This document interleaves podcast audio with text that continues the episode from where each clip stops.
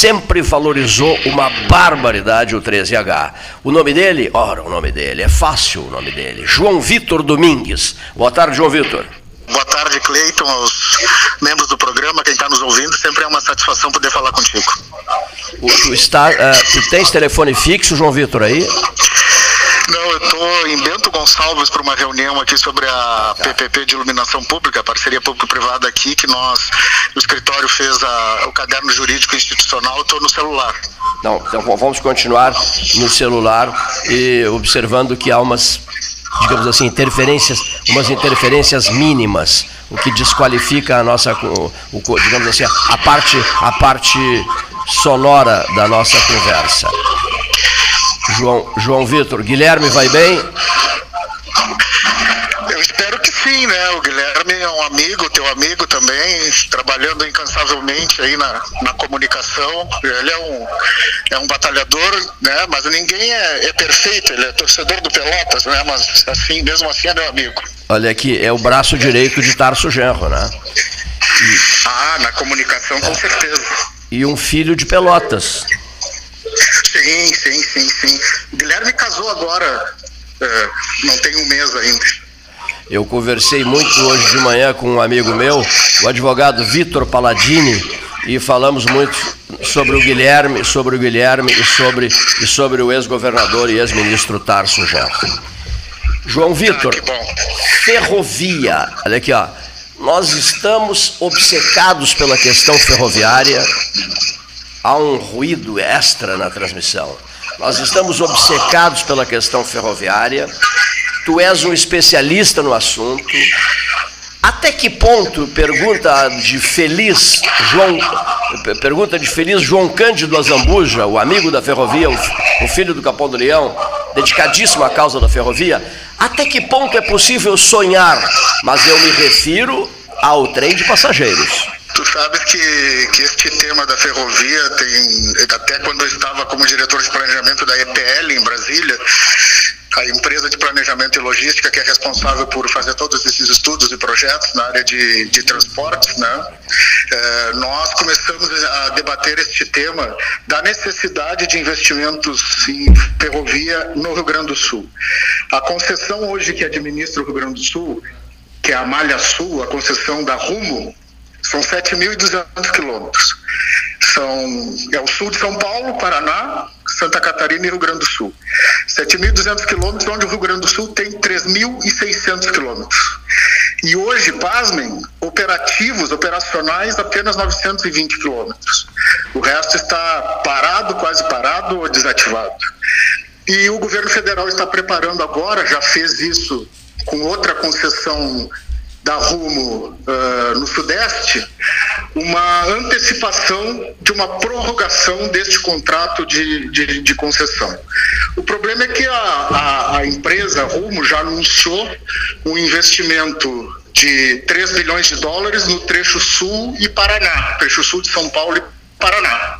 E nós temos aqui o Porto de Rio Grande, e, e para teres uma ideia, Cleito, a composição da matriz de transportes do nosso estado, ela é um pouco diferente para pior do resto do Brasil. A média nacional é que 68% da, da carga seja transportada por caminhão. Aqui no Rio Grande do Sul passa dos 80%, chega a 87%, 88%. Só 6% é em ferrovia. Então veja, isso encarece aquilo que, que a gente produz porque incide no nosso custo logístico. Então, além da questão do trem de passageiros, né, que pode ter uma, um apelo mais turístico, de integração também, hoje em dia já é possível combinar né, trem de carga com alguns vagões de passageiros. Então, a chegada ao Porto de Rio Grande, a matriz produtiva do nosso estado, baseada no, no, no, no modal rodoviário, encarece o nosso custo logístico. A média do custo logístico dos Estados Unidos é 6, 6,5%. Do Brasil fica em 12, 14%. No Rio Grande do Sul é mais de 20%. Então, por isso, essa necessidade da ferrovia que tu abordas bem no programa e, e, a região sonha com isso. O Rio Grande, essa região aqui, eu, eu tenho um parente, Valmir Correia Fuentes, que por sinal está em Camboriú, que nasceu em Cacequi, o apelido dele é Cacequi. Ele fala com orgulho danado na, na ferrovia, nos teus, a família dele era ferroviária, os entusiasmos dele com a ferrovia, o velho trem de passageiros, a aviação férrea do Rio Grande do Sul, a honra que a gente tinha com essa VFRGS, era um orgulho do Rio Grande, né? Isso tudo foi dilúvio abaixo, João Vitor. E quem não lembra, né? Eu não cheguei a, a, a viajar, mas eh, o pessoal que é de Porto Alegre para a fronteira no famoso trem húngaro, né? Eu andei no trem húngaro. daquele transporte, né? Eu andei no trem húngaro para Uruguaiana, é uma maravilha, né? Isso, isso, isso mesmo. Outra coisa, eh, ontem conversou conosco o Rafael, o Rafael Fontana, pode ser? Fontana o Rafael Fontana, que coordena essa linha, essa linha ferroviária uh, turística Mussungo-Aporé, 40 e poucos quilômetros, 12 vagões. Sucesso, sucesso absoluto naquela região do estado, João Vitor. Trem dos Vales, Trem dos Vales. Me ouves? Me ouves? Te escutei, te escuto, te escuto sim. Pois é, a nossa transmissão não está boa hoje, não. É, você não prefere que eu ligue para o teu telefone fixo aí? Será que não melhora? Ele falou fixo, Gastão. Ele falou para o fixo. Não, não, ele não está no fixo, ele está em Bento Gonçalves. Hein? É que o teu. Fica pior ainda. Agora eu estou te ouvindo mal. Estás me ouvindo mal, né? Que injustiça. Olha aqui, ó. Que, que, peraí, peraí, vamos fazer o seguinte. O Gastal vai te ligar no, do telefone tá dele para ver se a coisa para ver se a coisa melhora, tá? O Gastal já vai te ligar. Te, te já, amigo, te já, te já. É, 9159 7007. Com, com 051, né? Ah, seu Cleiton e a telefonia celular. Que saudades do, do telefone aquele, como é que é? O telefone preto. Como é que se chamava aquele tipo de telefone caseiro? Como é que se chamava? O convencional. Que saudade de um telefone convencional preto e de um trem da aviação férrea do Rio Grande do Sul, saudades do passado, saudades de outros tempos, do fogão a lenha, hein? de um braseiro e por aí vai. Mas para aí, você já está no século que? Que século você está? No século XX. Olha só, Acho que melhorou bastante para mim, Cleiton, viu? Esse meu telefone tem que ir para a lata do lixo. Calma. Não exagere, não, não precisa tanto. João, tá... Diga, pois não. Eu falava sobre a ferrovia dos vales. Sim. Chegaste a andar nesse trem, nesse trem de passageiros? Não, não, mas esse eu vi no, no outro dia no programa que, que tu comentaste sobre isso, né? Isso também tem uma questão que, que, que envolve a questão turística, né? Claro que é, o investimento numa ferrovia para transportar passageiros ele, ele é alto, né? precisa de um, de um subsídio é, governamental né? do poder público para que essa tarifa não extrapole, né? É, que, que deixe de, de, de, contemplar a modicidade tarifária. Né? Mas, por exemplo, locais como Integração, Gramado, Canela, Bento, Caxias, né? A própria região metropolitana de Porto Alegre, que hoje tem o Transurb, que tem também a tecnologia do aeromóvel, que é inovadora e, e, e mais sustentável, menos poluente, né?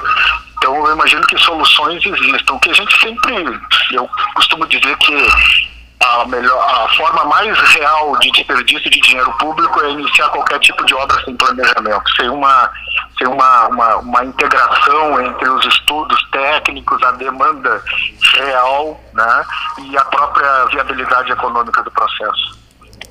É o Paulo Gastão, João Vitor, tudo bem? Tudo, Paulo. E aí, um abração, prazer falar contigo. Igualmente comigo. Né? Eu, justamente essa era a minha questão, eu estava ouvindo atentamente aqui a, a, a participação. E a, a, entre o sonho, né, entre o sonho e a realidade, há uma distância a ser percorrida, né? porque eh, tanto por parte do governo quanto por parte da iniciativa privada há que se medir bem nessa questão do, do, do custo-benefício em virtude das alternativas que vão se colocando, né? Sim. É, se a gente comparar assim, por exemplo, os modais, né? rodoviário, ferroviário e hidroviário. Né? Uh, um, um vagão de trem tira das estradas em torno de 36, 40 carretas. Né? Uma chata já dobra esse, esse número de, de 30, 40 carretas. Né? Uh, ah, Para viabilizar aqui a, a, a, vamos dizer assim, se, se prosseguir este, este estudo e essa intenção do governo federal de antecipar a prorrogação do contrato de concessão, evidentemente alguns investimentos precisam ser feitos. Primeiro, corrigir a geometria de alguns traçados e curvas da atual ferrovia. Segundo, ampliar a bitola, que hoje ela é de um metro, nem se usa mais isso, né, para poder, com uma bitola maior, se, é, poder o trem carregar mais peso e andar mais rápido. Né. Terceiro lugar, o contorno de Cruz Alto, o contorno de Santa Maria e a chegada ao Porto de Rio Grande. Isso é fundamental. Hoje as, as composições passam por dentro da cidade de, de, de, de Cruz Alta e por dentro da cidade de Santa Maria. Isso não, não é possível mais hoje continuar acontecendo. E em termos também, uh, Gastal, um, um, acordo, um acerto, né, que na verdade o, o porto do Rio Grande do Sul é o porto de Rio Grande muito mais do que eu acho é, meritória a iniciativa do senador Heinz, né? Construir um porto em Arroio do Sal para exportar, a, a, a, escoar a produção da Serra e, e do norte do estado, é, é, é, muito mais viável construir um ramal ferroviário ligando Caxias a, a Montenegro, ali o distrito de Colinas, e ligando ao porto aqui de Rio Grande. Isso sairia mais barato e, e com certeza superaria esse gargalo logístico que nós temos. Então, me parece que estamos assim perto de ver esse sonho realizado, mas o que, que precisa, Cleiton e Gastal? Precisa é mobilização. Se o Estado do Rio Grande do Sul não se mobilizar em torno da necessidade desses investimentos virem para cá e não ficar só no sul de São Paulo e no Paraná, nós vamos ter outras consequências gravíssimas aqui no Estado. Por exemplo, a soja, o excedente da soja que é exportado tanto para o norte, para os portos lá de, de Amazonas, os portos é, dos estados do norte, quanto vem aqui para, para Paranaguá e para o Rio Grande, Porto de Rio Grande, é, no momento que resolveu o gargalo do Porto de Santos e do Porto de Paranaguá, o gargalo do Porto de Santos é uma questão operacional entre duas concessões, que, que se integram exatamente na chegada do Porto de Santos, essa soja vai deixar de ser escoada por aqui. E aí nós vamos deixar de trazer milho também, que é a base da ração da nossa cadeia produtiva da proteína aqui. Então, é, isso também é importante para o setor, para a nossa matriz produtiva gaúcha. É, essa questão da mobilização, me recordo, é, nós acompanhamos aqui do 13 Horas muito de perto, né? foi a questão da retomada da hidrovia da Lagoa dos Patos a partir da ação da CMPC, da Celulose Rio Grandense, a época Celulose Rio Grandense, hoje CMPC, e que eh, num esforço conjunto entre governo, né, entre a própria empresa, com a decisão, né, digamos, logística da empresa, e foi reativado todo o processo. Né? E aí é um, é um modal diferente, que é o hidroviário, mas é também uma alternativa que pode servir de exemplo. Né? Com certeza, eu acho que, que a operação desenhada lá pelo, pelo Roberto, né, amigo de todos nós, Roberto Alau, né, eu acho que ela é muito importante, mas eu também vejo o seguinte, é, eu acho que no momento que foi feita essa concessão do Porto de Pelotas, deveria é, ter sido incluído, incluído como uma contrapartida, incluído como uma contrapartida o acesso sul ao Porto de Pelotas. Porque até se a gente olha os estudos que foram feitos uh, para a concessão, estão ali no projeto básico, todos os traçados de acesso ao Porto de Pelotas. Isso, todos nós, eles.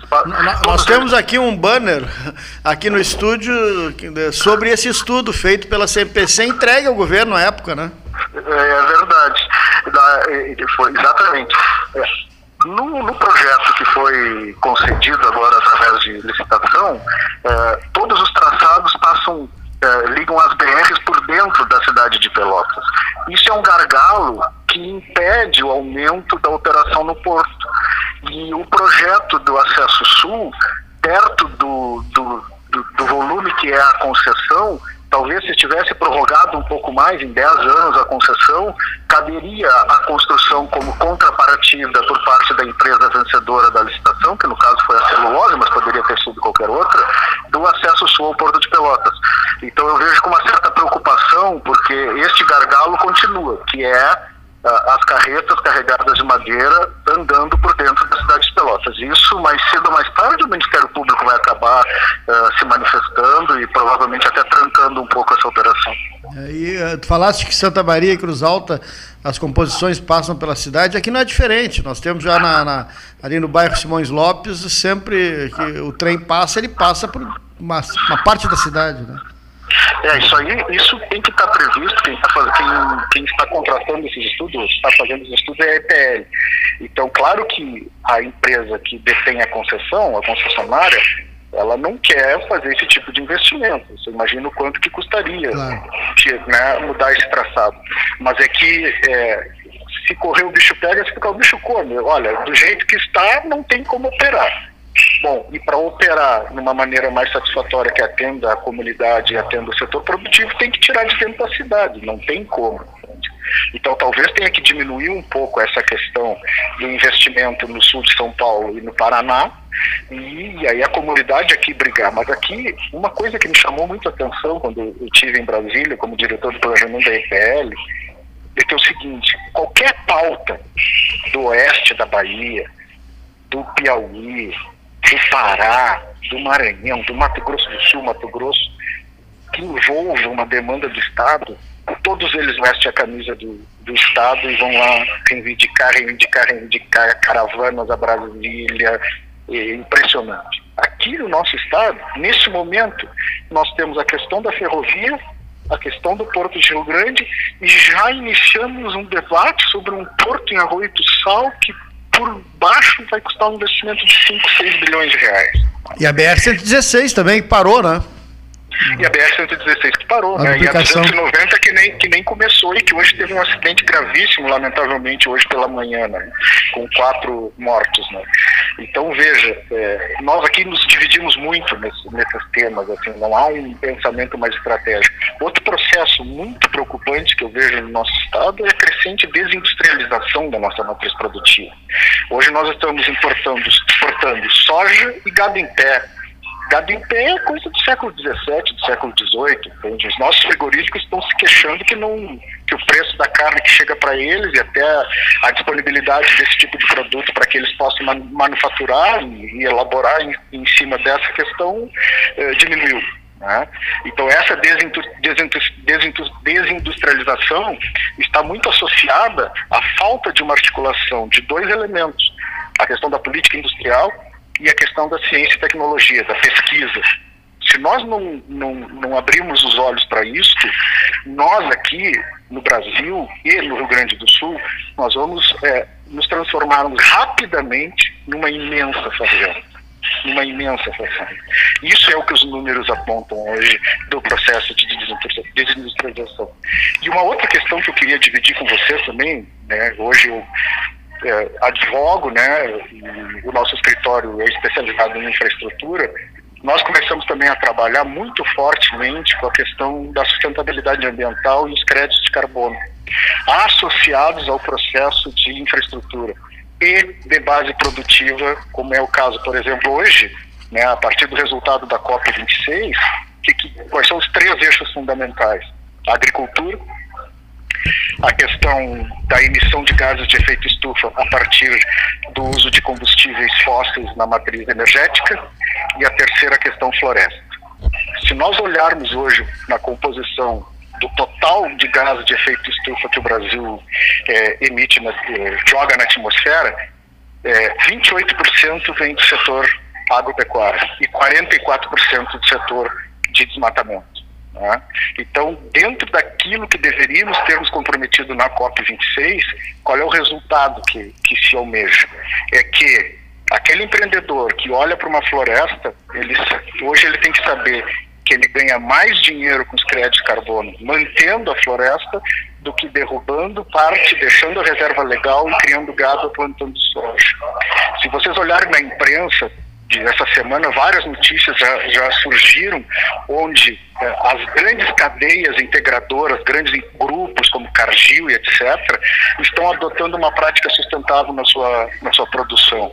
Porque a questão do crédito carbono se transformou e hoje ainda na infraestrutura como é, produção de energia a partir de, de lixo né, ou energia solar ainda é uma receita acessória mas para essa atividade do reflorestamento da manutenção das florestas e essa atividade da agropecuária hoje é uma receita principal hoje o core do negócio financeiro está aí e quem não se adaptar a isto vai sair do mercado.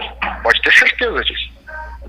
É, mas a questão é, ela é complexa, porque a agropecuária, ela, ao fim e ao cabo, produz o alimento que é necessário para o homem. Né? A gente não vive do ar, né?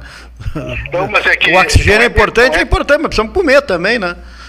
Mas é, essa é a questão, é, não é deixar de produzir, é produzir de uma maneira sustentável. Por exemplo, como é que tu usa água o que, que tu faz com o resíduo agropecuário, por exemplo, a questão da, da, da, do rejeito do animal, né? As fezes do animal. Sim. Tu deixa no campo ou tu tem um plano de manejo que tu recolhes, diminui a emissão de metano e gera energia a partir do biogás.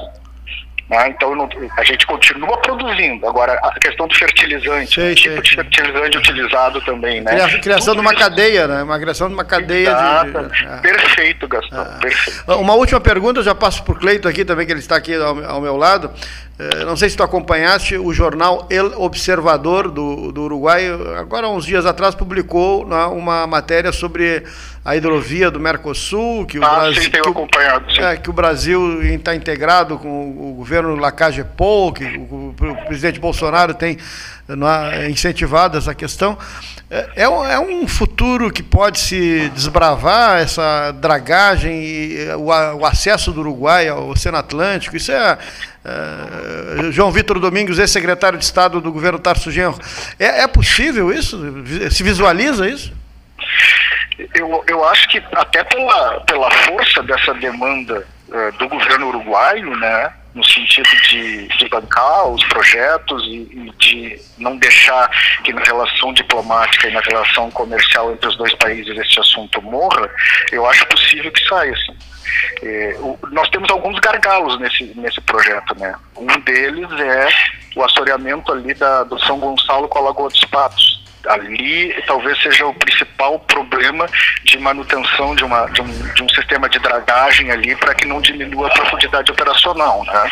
Mas, de qualquer maneira, a Lagoa Mirim ela é navegável também, a Lagoa dos Patos, o acesso ao Porto de Rio Grande, eu acho que tem tudo para sair, porque uma coisa que eu aprendi, né, Gastão, a gente não briga com a realidade, né? A gente não briga com a realidade, é muito mais é, barato e muito mais lógico utilizar essa hidrovia que é quase natural do que insistir em caminhões e caminhões e caminhões. Sobre a propósito, Cleiton, João Vitor, a propósito de caminhões, é, a gente fez certa feita aqui no 13 uma pergunta sobre os medos quando nós iniciamos aquela luta pela duplicação da BR-116. Qual é o seu medo numa estrada? A pergunta foi, foi feita por mim. Através dos telefones celulares 991 256333, que é o daqui do 13, 981 14 8808, que é o outro aqui do 13. Sabe qual foi a resposta, João Vitor? Não. A, a, a esmagadora maioria respondeu assim: eu tenho medo de um caminhão, de um choque contra um caminhão de frente. Era essa a resposta. Hoje, hoje, a propósito, um veículo com quatro pessoas eh, de Uruguaiana, da Secretaria da Saúde de Uruguaiana, carregando pessoas novas, inclusive, né? Pessoas jovens, né? É, dois sendo levados, um paciente e a esposa dele, mas a esposa não paciente.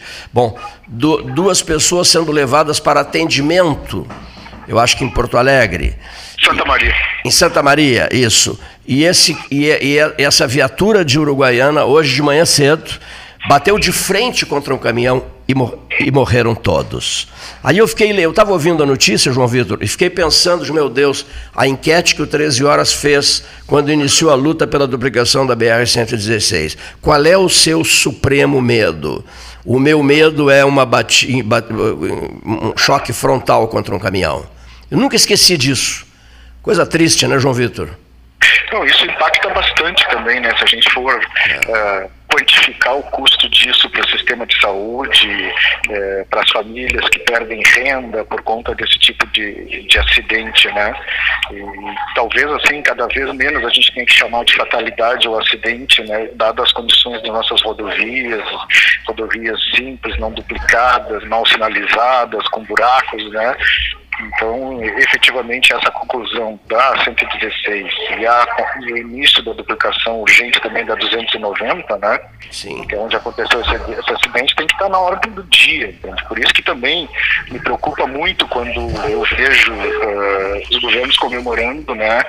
Uh, PECs de, de teto de gastos, né? Quando a gente olhar sempre para a vida das pessoas, seja na saúde, educação, segurança e, infraestrutura como um gasto, nós estamos na contramão da história. Isso é um investimento. Né?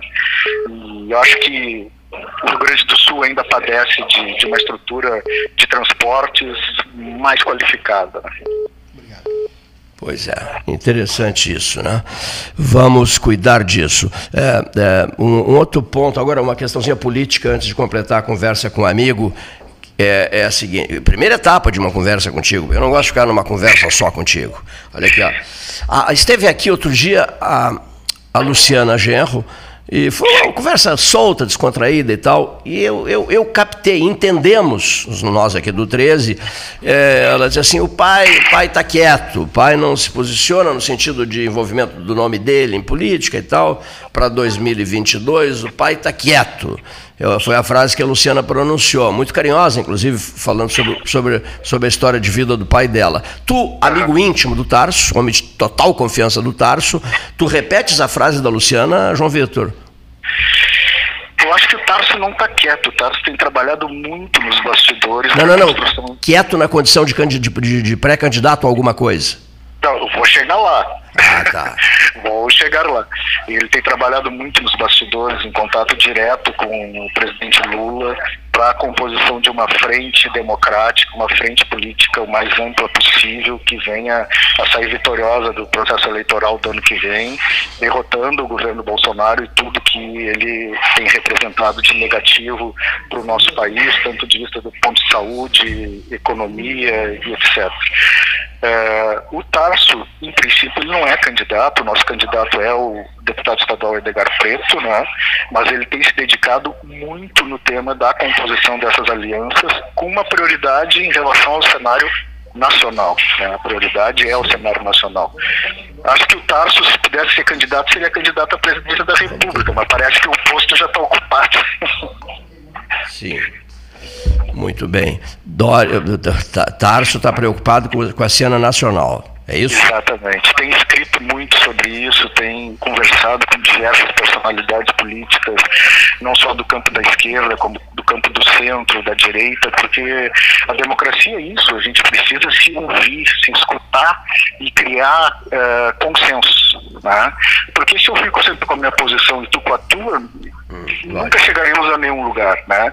E o Tarso é um homem de diálogo e, e, tem ajudado muito o presidente Lula na construção de uma agenda e de consenso para o próximo período no Brasil. Tu achas agora, não, a tua opinião, o, o, é possível que se crie uma terceira via no Brasil a esta altura dos acontecimentos, João Vitor? Eu acho que tem pouco espaço, né? Espaço. Porque, porque uh, nós não podemos também, como eu disse, brigar com a realidade, né? Os últimos 16 anos da vida política desse país, eles foram construídos, em especial nos últimos quatro anos, né, quatro, cinco anos, uh, de uma maneira muito acirrada em cima de uma agenda uh, que, que teve muita disputa política, que levou ao golpe com a presidenta Dilma, de uma maneira que o argumento técnico utilizado não se sustentava, né? Isso é muito perigoso quando a gente briga, brinca com isso. Então, neste período, quero dizer isso, neste período recente, todo mundo estava fardado de um lado ou de outro, né? Então, todos que se apresentaram agora como uma terceira via, o que dizer de um juiz como o Sérgio Moro, que foi é, é, julgado suspeito pelo Supremo Tribunal Federal, quer dizer, isso é ferir de morte uma carreira jurídica, qualquer juiz, qualquer operador de direito sabe. O Moro fez um papel de criminoso nesse processo. Então, eu não acredito nessas terceiras vias fabricadas.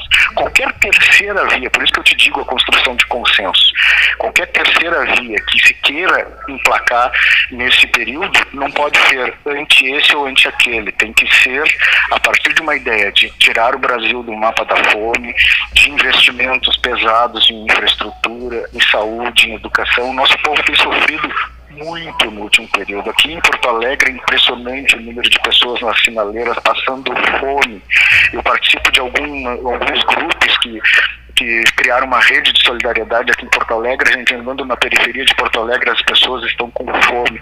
Quase 70% das crianças em idade escolar não têm acesso a três refeições por dia no nosso país nesse momento. Então, uma terceira via que venha uh, a se constituir precisa dialogar com essa realidade. É, e eu acho que nesse momento as candidaturas que estão postas como uma terceira via, elas se descolam do bolsonarismo, Sim. mas não conseguem é, assumir uma agenda social.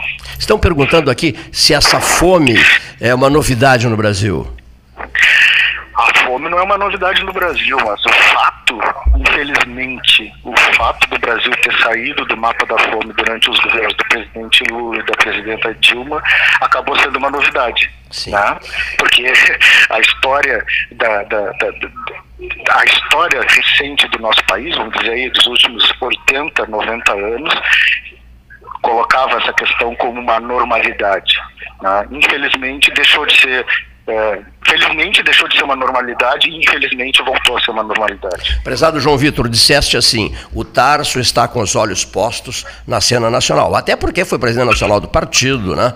É um homem de, de abrangência nacional, foi ministro de Estado da Justiça, senador da República, ministro de Estado da Educação. Por todas essas razões, tem sim o ex-governador Tarso Genro que estar voltado para a cena nacional numa hora dessas. Bom, agora, aproveitando essa tua frase, eu te pergunto, tu que vives no Rio Grande, estás em Bento Gonçalves agora, eu te pergunto, eu te pergunto, o cenário estadual pré-eleitoral visando 2022 é um, é, um, é um prato quente ou é um prato morno?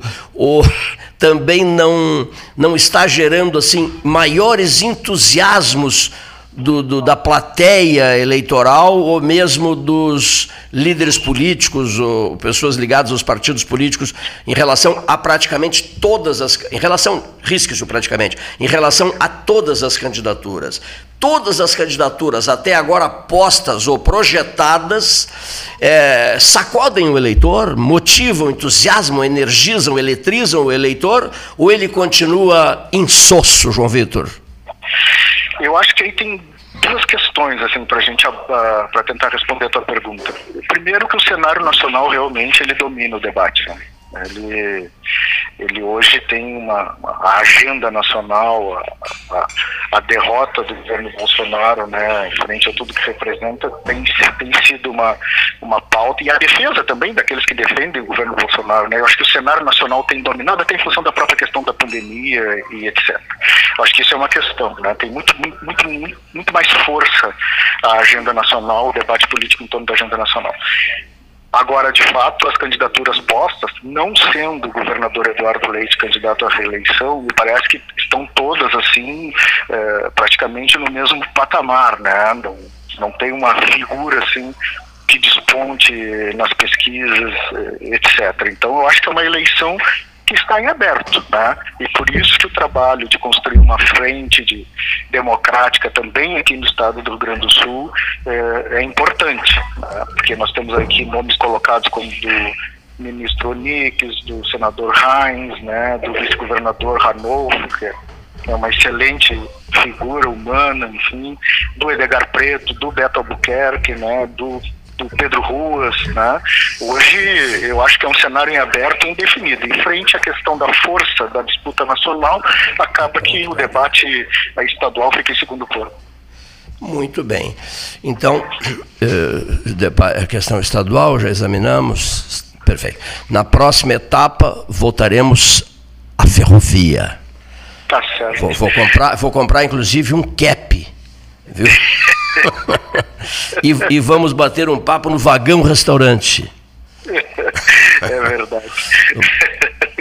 Eu estou sempre à tua disposição, viu? É um prazer falar contigo, participar do teu programa. É um programa de grande tradição no nosso estado, que já fez grandes coisas pela nossa comunidade aí de Pelotas também, fora de Pelotas, então, e é sempre bom voltar à minha, à minha terra, né, mesmo que pelas ondas da RU. Muito obrigado pelo convite, foi uma satisfação, estou sempre à disposição de vocês.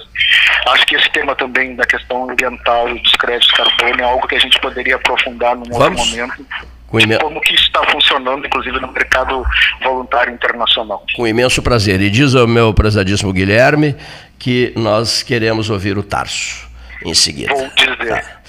Ele está te ouvindo. Alô, Guilherme. Tenho charutos. Tenho charutos. O Guilherme adora charutos. Ó. Temos charutos dominicanos da marca Churchill. Hein, só te mete, hein? É, não. um grande abraço a vocês os dois. Muito obrigado, um abraço para vocês, um abraço Gastal, obrigado, obrigado a vocês, um abraço a todos que nos ouvem. Obrigado, boa tarde. Boa tarde, querido, boa tarde, querido amigo. João Vitor Domingues, conversando com o três.